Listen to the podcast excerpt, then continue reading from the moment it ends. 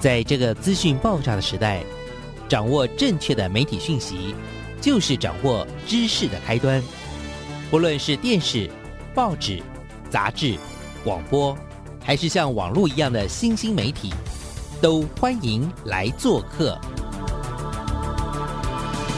媒体来做客。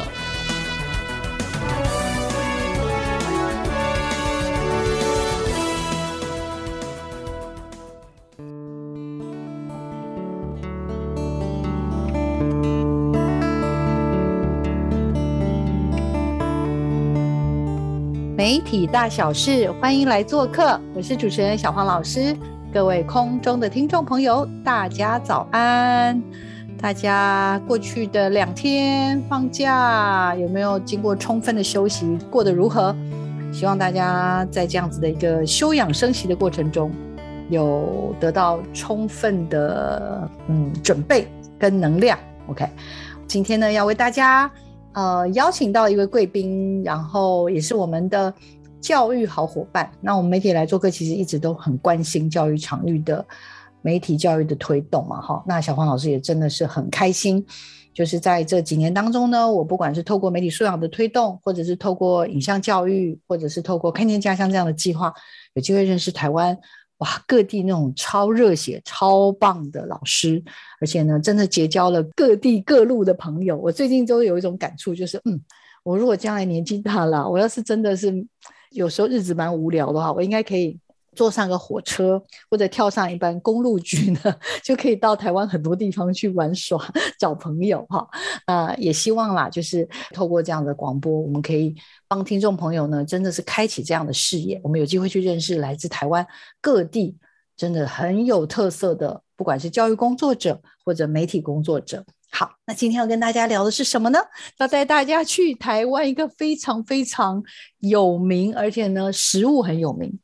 在地特色也很有名，可是呢，今天要去的地方你不见得这么了解哦。好，我们今天要去的是台南市七股区的树林国小，所以想到台南，想到七股，你会想到什么呢？那我们先邀一下我们的来宾，也就是我们的杨依林老师。本身杨依林老师目前服务于树林国小，他担任的是学务组长，也是目前啦我们的台南。市的，科技领域的辅导员，所以我们来掌声欢迎一下杨老师。老师，请。各位伙伴，大家好，小文老师好。依林老师呢，是我看见家乡呢参与这个计划里面呢认识的热血老师。如果要排名的话，一定是至少是前三名，没有第一名，应该也是第二名了哈。然后呢，不只是老师热血，他现在连他整个家都热血起来，这害我们实在是觉得太开心了。然后当然很重要的就是老师目前服务的台南市的七股区的树林国小，我们让依林老师帮我们好好的介绍一下。这个学校跟目前啦所在的这个位置，有这个学校有什么特色？然后这个地区有什么特色？我刚刚已经故意埋梗了，讲讲到台 南就知道很多好吃的，讲到七股好像大家都只知道去看什么，我不知道，然后请老师跟大家分享一下。好。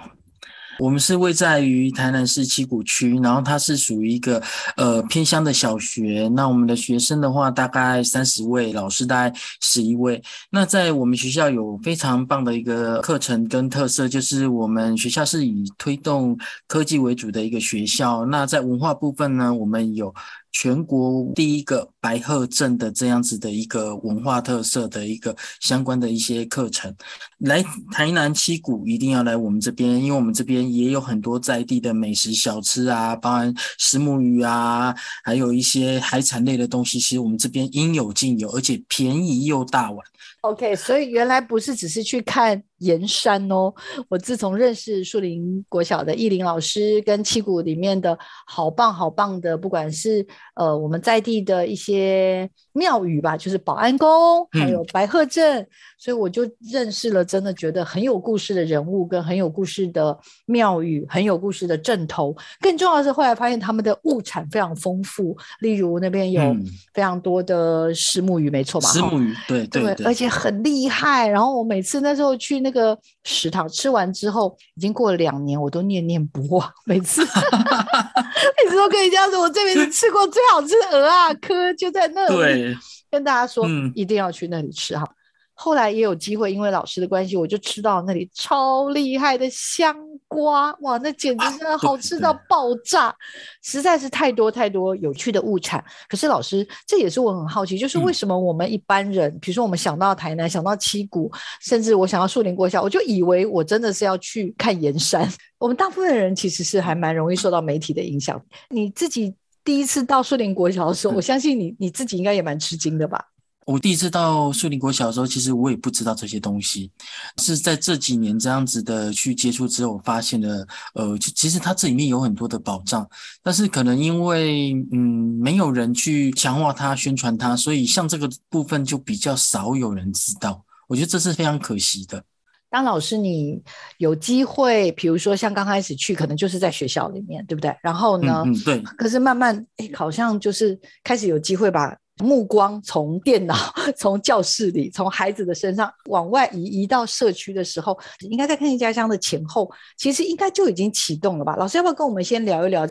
分享一下好了，其实我刚刚有提过，我们学校是一个偏乡的小校。那偏乡小校的话，因为学生的来源不多，尤其像我们方圆一公里左右都有两三间呃国小，那相对的人员不多，我们开始就针对我们学校的课程去做一个整体的规划。那刚好。这阵子刚好，呃，教育部推动了新课纲，那因此呢，我们就将我们的课程跟我们在这边很多年去了解的一些在地的一些特产，包含文化，我们想要把它融合起来，变成一套属于我们在地孩子的一个课程，因为我们觉得。这样子的课程，孩子会比较有感，尤其是在新课纲里面，他有强调，呃，希望是把生活情境融入到我们的课程内容里面，然后让孩子找回学习的动机。在这一块，我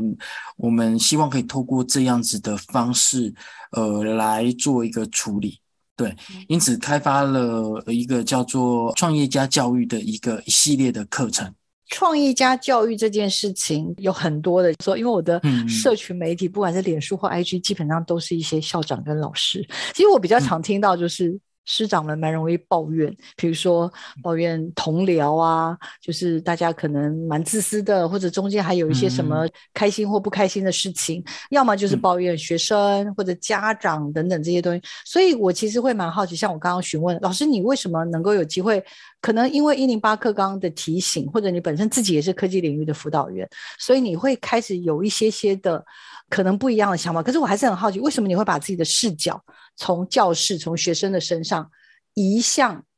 社区、移向校园之外的这样子的一个环境？我前面在前几间学校的经验，呃，我之刚开始是在桃园，那时候我就有带孩子在做乡土大茶。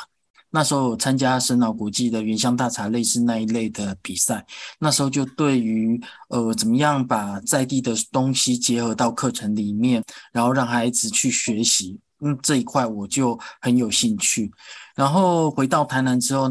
的那间学校叫做学甲国小，那个地方又有很好的文史工作室，跟我们这边学校端做合作，所以我们去做了像有关于夜王交子陶的一些呃数位典藏记录，然后包含那边的台湾雕的一个呃记录。那在这里面，我又更深深的觉得，如果今天课程真的可以跟我们的在地去做结合的时候，孩子他真的会很有感，而且他会跟人家分享，就跟外地人分享，哎，我们这边的一个特色，他可以讲得出所以然。所以在树林的时候，我们我那时候刚到这边，我就开始也想要尝试这样子做，因为我一直很希望的是，孩子从学校毕业。他是喜欢去学习，是了解这个社区的，而不是那一种很厌恶学习啊，对社区也没办法有所了解这样子的一个样态。对，这是那时候为什么我会在树林去做这一块的一个呃主要的一个脉络，就是真的在这边我看到孩子真的不一样了。因为你刚刚说的，你其实就是期待孩子能乐在学习嘛。可是这个是一个理想，我们都知道啊。我们像我自己也是觉得说，啊，我真希望孩子都是喜欢学习的。我也每天都在想这件事情。可是当我们真正踏出去之后，其实有时候我们会发现，大环境或者整个的甚至社区或什么这些，他可能不见得那么友善吧。老师有被打脸过吗？偷问一下。嗯，当然也是会有啊，甚至会跟一些同事去辩论这一块。对，就是说，呃，这个为什么重要？然后为什么要这样子做？我们都会去经过思辨来去了解，说为什么需要这样子做。但是我觉得应该是我跟我自己本身的经历有关系嘛，因为我本身是一个球员出身，所以对于我来讲，我学到了一些教育理念，我会希望可以在我的教学生涯里面去做一个实践，而不是去做一个妥协。我觉得妥协很简单，但是如果你能够坚持理念，去用各种方法去实践，然后能够突破的话，我觉得这个部分我是我想我也想要告诉我孩子的一个方向，一个一个样态啊。刚刚这个应老师有聊到哦，他是体育专长哦，为什么运动这件事情，或者在手球这个赛事当中，如果延伸到教育这部分的话，又会有蛮不一样的视角？我在学习运动的这个过程里面，其实我应该算是呃后面才学的。我球技没有呃我的那些同学那么好，但是我在里面我观察到一件事情，就是他们对于目标设定部分，他们会非常的努力。就好像我的学长，他在韩国比赛手球的时候，手受伤了，断掉了，他还是想要继续比赛，然后想要为国去争光。我觉得那一种。朝着共同目标努力的那种团队的感动，是我在球队里面给我非常重要的一个东西。我觉得，如果在课堂里面，如果让孩子发现这个东西对他的家乡是有帮助的，虽然他是小孩子，但是他用他的能力，他可以去改变这个家乡的时候，他有这样子的信念的时候，他就会愿意想要去做。然后再来还有一点就是，也是我在球队里面学到非常珍贵的东西。拿到球，你的使命就是把球送进得分的网子里面。你要用尽各种方式去做到你应该要做到的，人家赋予你的一个任务。这也是我在里面感受非常深的。所以，当我在教学生涯里面，我遇到困难，当然有时候也是会有一些抱怨，但是抱怨完之后，会反过来思考，我怎么样去解决这样子的一个问题。有没有方法可以解决，还是有没有其他的路可以走？我觉得这也是呃，在课程里面我很想要教给孩子的，就是有时候我们会被自己的思考所局限住。那当你看过很多的东西之后，你会有更不一样的想法的时候，说不定路就会出现在你的面前。那这个部分，只要你敢尝试去做，然后敢愿意去多了解，这个对孩子来讲都是有帮助的。老师也是长期在台南推广教育科技周，就是大家觉得根本不可能的任务。那我就默默的在旁边观察，然后有时候就是我也会忍不住跟老师许个愿，说老师我真的好希望怎么样怎么样怎么样啊。那老师有时候也没有说哦好或不好，那就是可能说哦我试试看看。可是我就慢慢慢慢看到易老师、秀梅老师跟树林的团队，就是慢慢慢慢的一点一滴的，就是有时候。像刚刚易老师所说的，可能不见得每次走出去都是绝对是正确的步步伐，但是至少有往前走。嗯嗯嗯嗯。然后可能走一走，有时候也会碰到一些困难，但至少至少有尝试要往前走。而且这些经验是你自己的，别人抢不走的。嗯嗯嗯。是你很重要的一个保障。对，所以就是我有很深的感触，是说，其实我可能同时跟三位、五位、十位人不同的伙伴讲，可是讲完之后，可能那个实践性很高的，呃，就是当然我没有说只有易颖老师啊，我知道有蛮多，但是我觉得易颖老师就是真的是实践性很高。然后今天特别想要跟大家分享的，其实也是我在社群媒体里面，其实易颖老师他为了他的学校，其实他是一个非常非常，呃，刚刚讲的是一个偏乡的小校，其实他们的资源可能非常有限，可是易老师跟整个摄影团队其实没有设限自己，所以我看到你们开展出来的一些课程的设计的时候，其实我还蛮吃惊的。所以尹老师要不要先也跟我们大家说一下，就是以一个这么小的学校，好，真的是资源很有限，然后老师虽然好像感觉可以开很多缺，可是其实现在要招募到就是相关的这种很稳定的师资都很困难。可是老师，你还是努力的去整合了很多的不同的计划。然后我这次看到老师开出来的树林国小的一一零年的弹性课程里面，其实有好多，例如怎么带孩子做探究，例如有很多的创意市集、侦探学员跟网红行销等等这些东西。就是我其实蛮好奇，老师你怎么去整合，然后怎么去启动你现在正在做的事情，好不好？那时候进到这个学校来，然后又应该一个新课纲啊，我自己本身对课程也有兴趣，所以那时候就很想要去做一个课程发展。那我记得有一次我在普朗克的时候，跟叶秉成叶教授在聊天，然后听到他在分享他的那个无界数的课程。然后我就觉得哦，好羡慕啊！那个为什么实验小学，呃，就是他们可以私立的实验小学，他们可以做到这样子？那我一直在想说，难道我们这种公立的学校就做不到吗？还是我们没有努力去做。听到他那样子的分享之后，我一直有一个期待，就是我希望在我的教育生涯里面去留下一些回忆。我希望可以将这样子的课程发展出来，然后给我的孩子，让他有最好量身定做的课程去做学习。因此，我们就在呃新课纲改变课程的时候，我们在弹性课程，我们就提出了一套呃创意四级的一个方案。然后去说服我们学校的老师，同意将弹性课程全部丢出来，然后重新去做全盘的一个规划整理。那因此，我们今天才可以看到我们的创意市集、网红行销，还有侦探学院这系列的课程，才会慢慢的呃。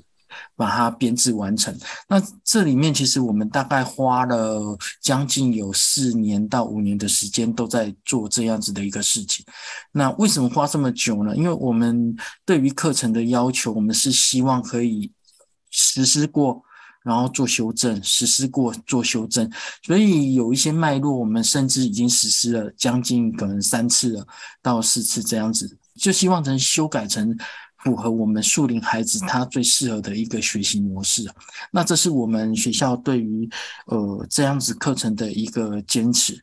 我们希望可以做到，就是真的是十二年国教希望给孩子的一个课程样态。我们不想做假的，我们希望是做真实的课程来给孩子。对，嗯嗯，老师，那我可不可以也帮？其他的，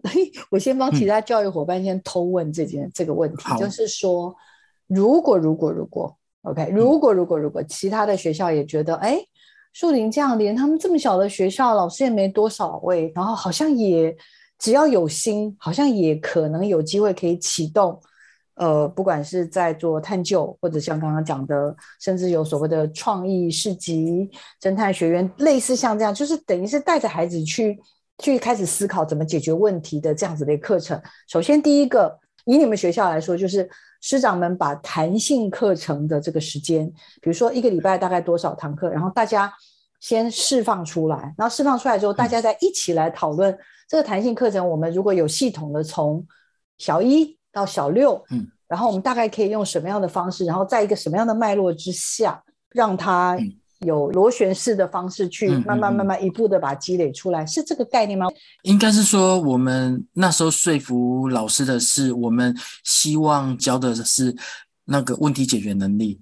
知识部分其实以后 Google 啊，或者是科技可以解决，你上网去查就查得到。但是问题解决能力对孩子来讲，他以后一定要有具备这样子的能力，因为他有这样子的能力，他才能够去解决他遇到的问题，才想到要用科技来解决，或是用什么其他的东西来解决。那这是我们全校先达成的第一个共识，就是弹性课程就是要教孩子问题解决。好，那确认完之后呢，我们再去看。那在问题解决这样子的一个过程里面，我们的孩子缺什么？缺乏主动性，缺乏不会分享，然后不会去收集问题、分析问题。那这是我们去检讨我们学校孩子的一个状况之后，我们反思出来的。我们学校孩子有这三样的问题，因此我们就在我们的课程里面，针对这三样去做一个呃设计，来让帮助孩子来习得这样子的一个素养。那在侦探学院部分教的就是孩子的一个探究能力，那在创意四级部分就是给孩子一个完整的问题解决历程，一个学期只做这样子的一个历程，让他知道问题解决的步骤大概有包含哪些。如果你遇到问题，你应该下一个步骤要做什么，让他有基本的概念。那在网红行销部分，就是我刚刚有提到的，孩子他不敢说，不愿意分享，那我们就透过科技网络的一个元素来鼓励孩子多说多分享，借由这样子的一个设计，将。我们学校孩子的一个学习去做一个解决，让他们呃能够变成愿意说，然后愿意主动探究，然后知道问题怎么解决这样子的样态的一个孩子。我觉得毕业之后我们可以看到这样子的一个样态的孩子毕业。哎，其实应该这个问题也不是只有特定的学校，我觉得应该大家都很缺乏，包含我自己也都觉得 现在的大学生，包含我们自己大人也常常也很缺乏的叫问题解决能力，这是第一个嘛。第二个就是主动。就是很多事情好像要等人家推一步才会做一步，就不会想要自己想要说，哎，我可不可以来怎么样怎么样怎么样一下？就是在等被老师派功课、派任务等等这样子。OK，那这是前面两个。第三个好，就算哦好，我会解决，然后也好啦。OK，我现在愿意主动做。可是还有一个就是，我要去跟人家说的时候，我可能不知道，就会觉得害羞，不敢说，或者是因为其实平常班上同学应该。少的话，有的一般才一两位、两三位，对不对？嗯嗯嗯。然后多的可能好一点，八位、十位。可是相对于一些比较都会型的学校，其实那种常常一站起来班上几十个、二三十个人，那种那种是一个常态嘛？对，所以没错，就是会有这样子的问题。那主任会在跟这些师长们在这个课程的整个的推进的过程中，花了大概超过三四年的时间，大家一起来对应刚刚的这个。三个比较明显的特质，我们来想想，对对对，怎么样提升孩子解决问题能力？怎么样提升他的主动性？怎么样提升他愿意分享这件事？分享也非常欢迎听众朋友现在可以去搜寻一下树林国小一一零弹性课程，里面就有很完整的接珠了。树林国小在这一路以来的一些推进的过程，然后甚至什么会议记录什么东东都在里面，所以我其实觉得应老师跟所有的树林的伙伴是，这是我真的觉得最佩服的地方。我们就没在怕，也没在藏私，我们所有的 PPT 什么全部都送给你，只要你愿意做，是不是这样，老师？对，普朗克说的“教育因分享而伟大 ”，这真的是普朗的精神。对，没错。嗯，那我这次，我这次我的大学生也从你这边学到了，例如 Gather Town 啦，因为你来试新嘛，那我们就一起去了台南，我们还在你们学校操场跑了一圈，好，用 Gather Town 跑了一圈，就是说有很多的这种创新创意，然后像刚刚所说的，需要提升他们愿意有一些动力去学习，还有去表达行销。老师有没有什么特别想跟？大家分享的，然后例如我们可以怎么看这个课程的内容重点，然后也举几个例子给我们，让我们知道一下，好不好？批判一下。好，OK，我大概举创意市集的例子，不过我可能先跟各位补充一下先辈的一个概念哦，就是其实创意市集在我们学校它是两节课连排。就是跟自然课一样，就是两节课排在一起。那为什么会这样子做？因为刚刚有提到，就是我们想要让孩子去学习怎么样做一个问题解决。那如果孩子你真的要让孩子思考的话，你没有两节课连排，通常你才引导到要孩子刚开始想的时候，可能就下课了。会有这样子的一个状况哦，所以在我们尝试完之后，我们通过校会议就是，呃，用这样子的方式来进行。那这个部分呢，还有我们也有一个规范，就是我们希望，呃，创意市集因为是主要我们在教孩子问题解决的脉络，我们会由正式老师来担当这样子的一个课程。那我就是其中的一个正式老师。那接下来跟各位稍微分享一下，就是我们创意市集的一个案子好了。那个动物园的这个案子好了，因为这个案子是我我在操作的。那我操作这个动物园呢，它是六年级六上。那在我们学校的一个课程概念里面，六上就是开始要放手，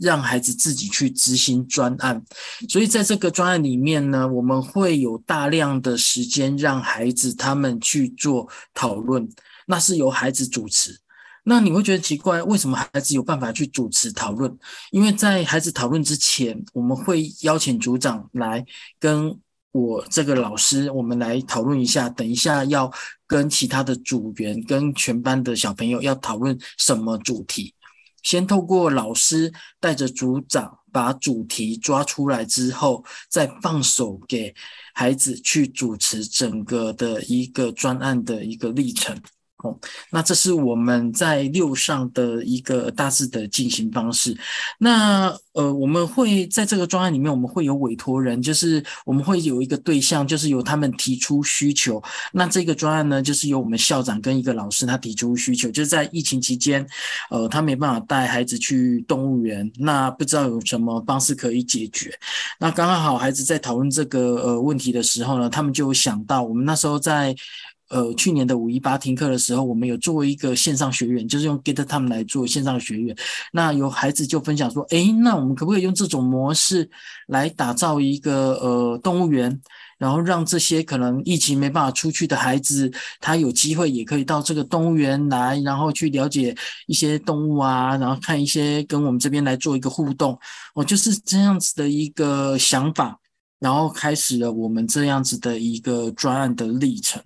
那在这里面呢，孩子他可能需要具备一些能力，就是包含他不会用 Get Time，那 Get Time 要怎么办呢？我们就引导孩子上网找看看有哪一些人会使用 Get Time 的，那里面有哪几个是我老师认识的，那我们邀请他来。来教我们的孩子去使用 Get Time，但是不是老师邀请哦，我们是放手给孩子。我们刚才有提到，就是在六上，我们就是要逐渐放手，呃，由孩子去邀请这样子的老师来之后呢，我这边当然重点会是我这边协助帮忙用计划来支付，但是孩子在这过程里面，他会觉得，哎，这是他邀请来的，所以他们要很认真的去听这样子的一个老师的一个教学哦，所以他们学习的时间是礼拜六的时间，就是课后的时间。他们跟老师约这个时间，邀请老师一起过来，然后在那边上完课，然后把我们的那个动物园他们的展示馆把它建构完成。哦，那除了建构动物园之外，里面也有一些内容嘛，所以他们会透过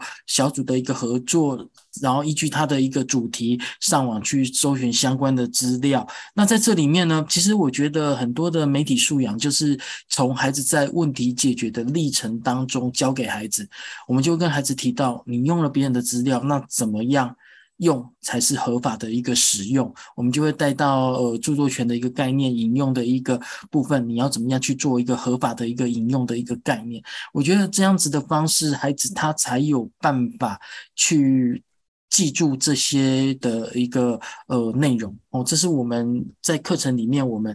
呃尝试使用的一个方式。我们会想要指导孩子呃媒体素养这一块，但是我们会希望从孩子在解决问题的历程当中，将媒体素养这一块慢慢的一些概念把它放到里面。他有遇到问题，他才有需求，我们才有办法去解决，他才会记得住。这是我们在操作课程里面非常重要的一个概念。那等孩子把这个动物园。建好之后呢，我们就会让孩子在线上邀请广发，透过媒体的力量去广发，邀请大家一起来看他们的一个成果。那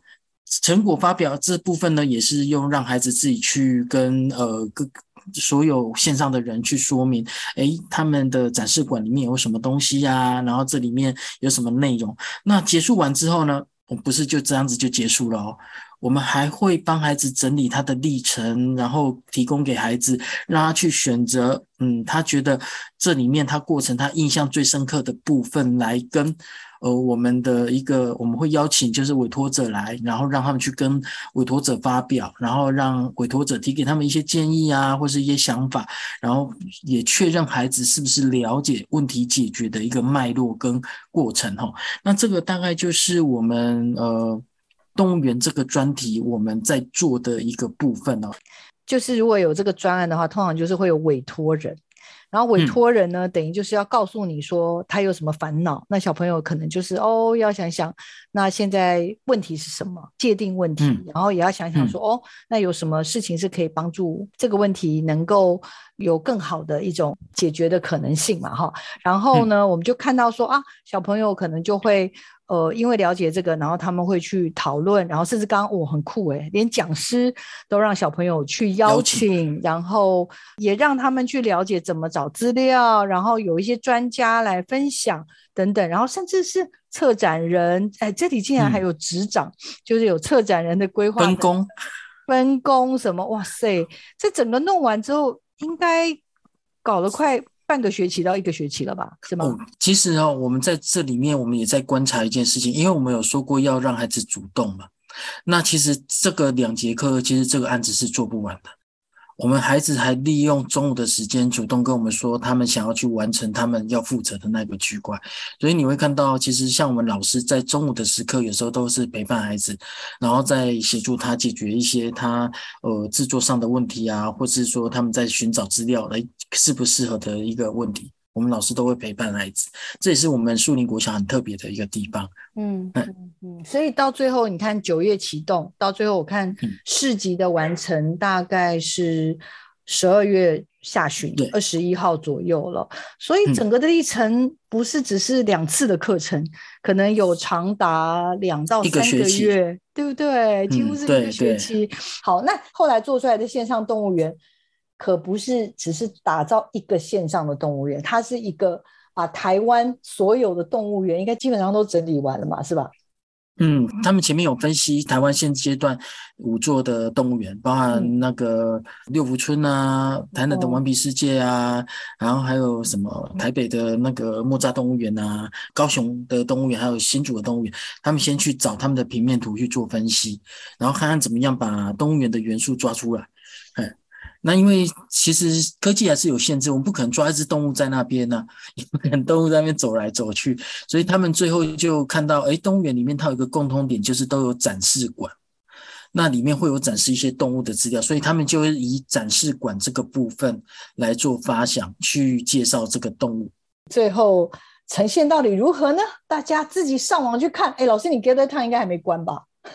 呃，还没有，还没有，还没有。好，欢迎大家自己去找到。弹性课程网站里面有一个创意市集里面的打造一个线上动物园，从那里可以进去。听完线上动物园，你觉得很厉害了。来，接下来还有一个我也很佩服的，这个是这学期我也有不敢说完全参与，但是有偷偷的认识的一个。嗯嗯。白鹤文化馆是这个吗？呃，线上白鹤文化馆。其实这一个馆会产生也是跟动物园有相关，因为他们在最后做历程分享的时候，我们有一个评审委员跟委托者，他就提出来说：“哎，那有没有办法用这样子的一个方式来将我们的白鹤镇的一个特色，利用这种模式去把它呈现出来，然后让大家认识我们的社区，认识我们这样子的一个白鹤镇？”我就在动物园那时候的。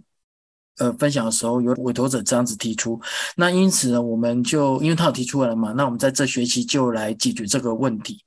那因为是六下，六下这边跟六上又不太一样了。六下的话，呃，就是所有的东西都要给孩子，包含他们那一天的成果发表。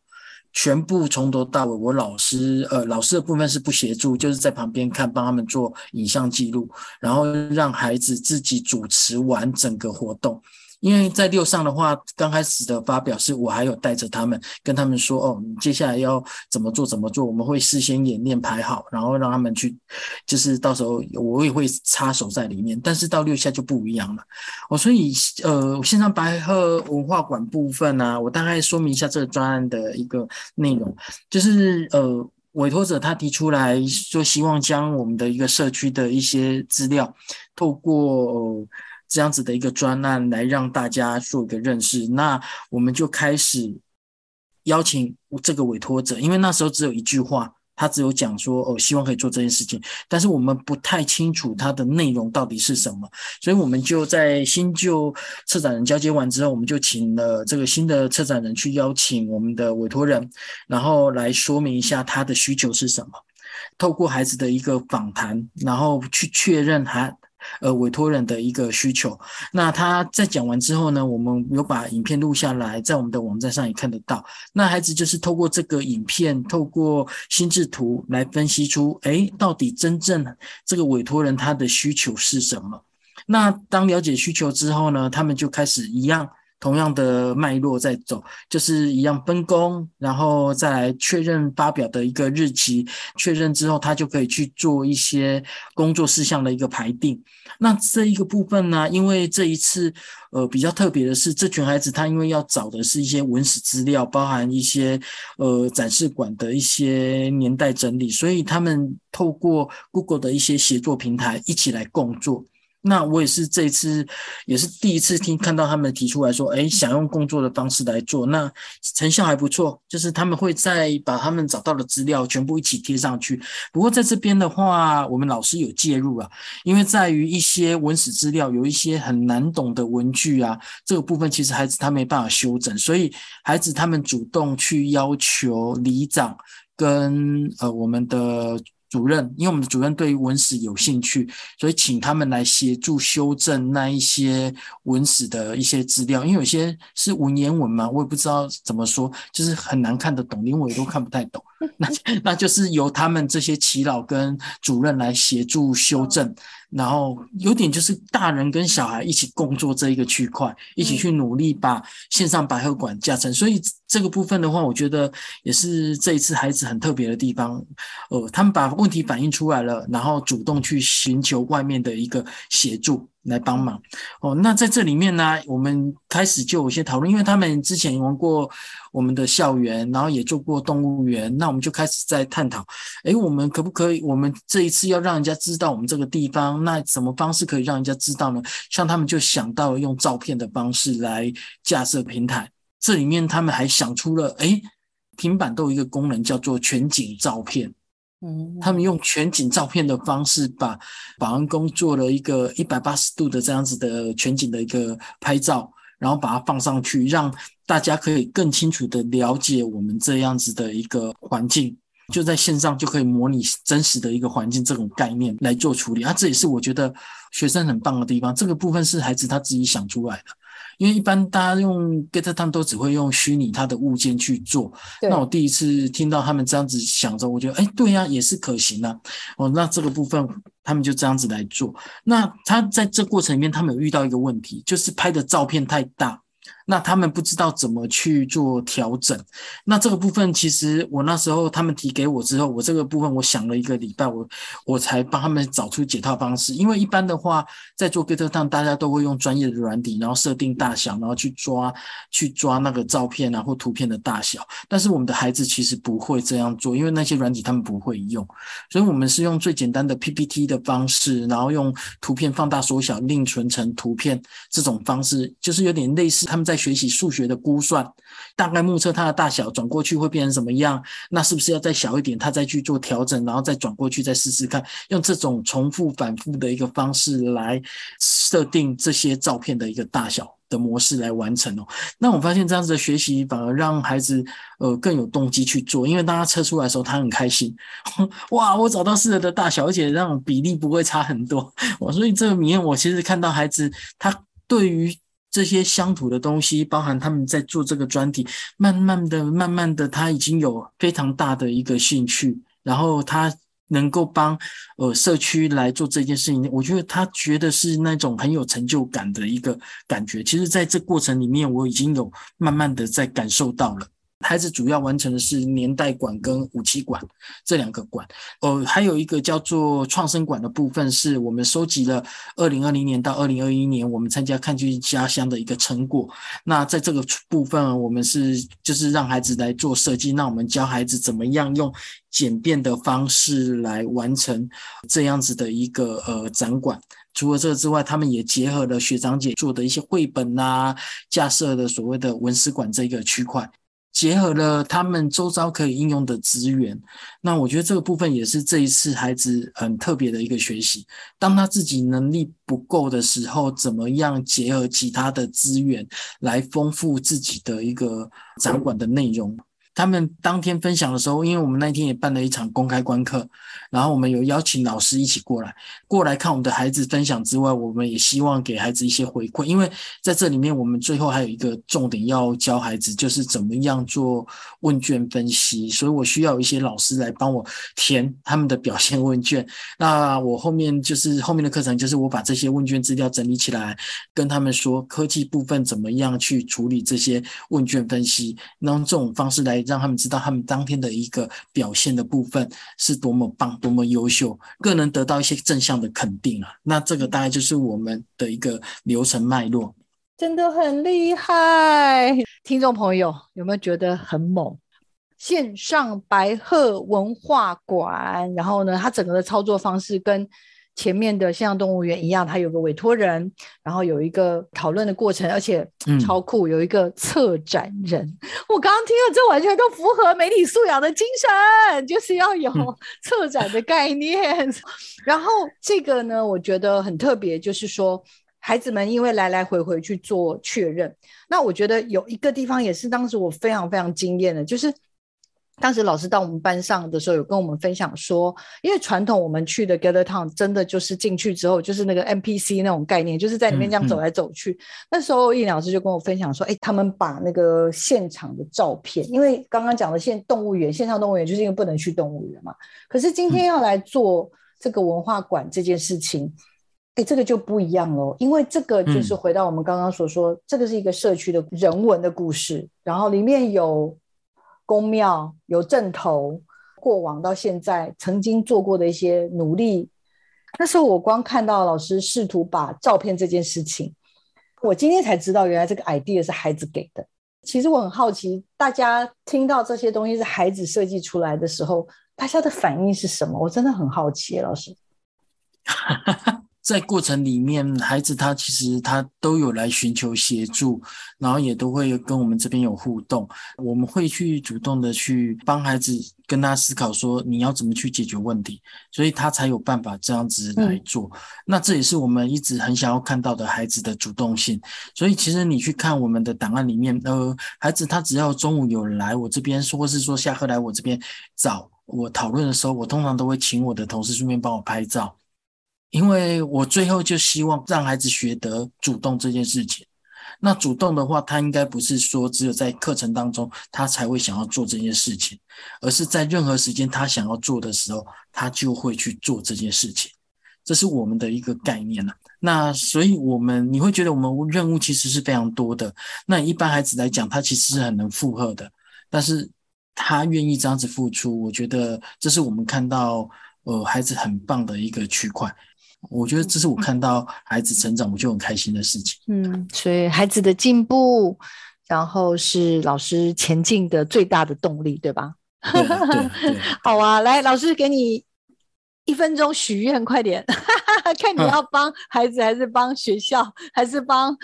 帮自己许愿，随便你。我希望我们的课程、我们的老师、我们的团队的努力，可以让更多人看到。然后影响更多的学校的老师，让更多的老师相信，呃，只要我们努力，教育一定会有看得见的一天。嘿，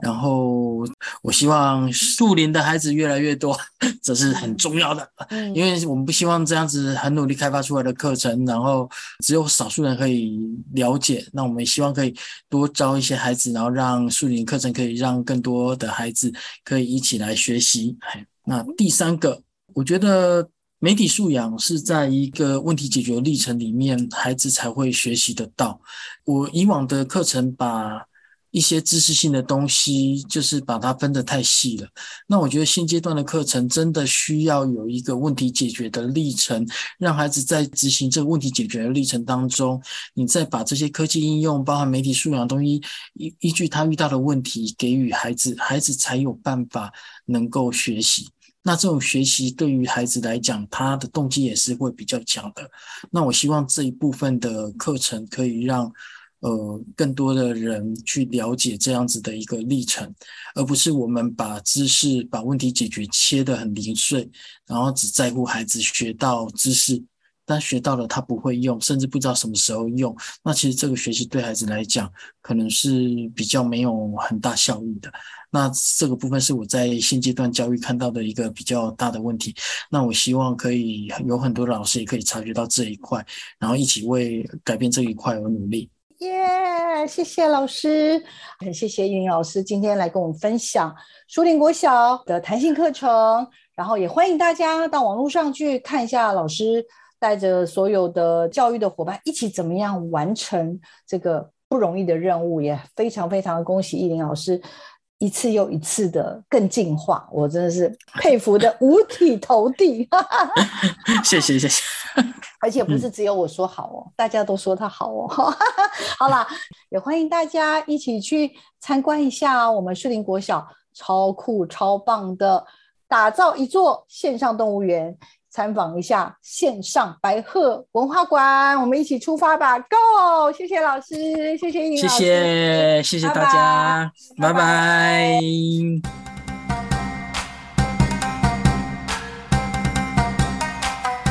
大家好，我是方博渊，我是创生馆的规划组。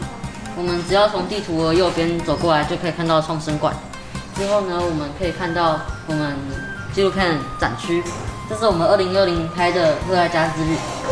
我们只要走进它，就可以看到一个白鹤 NPC，就可以按 X 进入了。里面我们一整个纪录片的详细的内容。然后之后是我们的二零二一拍的《看见家乡》，丘阿卡喝到底。里面有我们丘阿卡近期发生一些事情，然后再往这边看，可以看到有我们的家乡小物。家乡小物主要是我们这几年开发了一些东西，我们主要是有廊道设计，左边是入口，右边是出口，这样就可以比较清楚的看到我们的东西。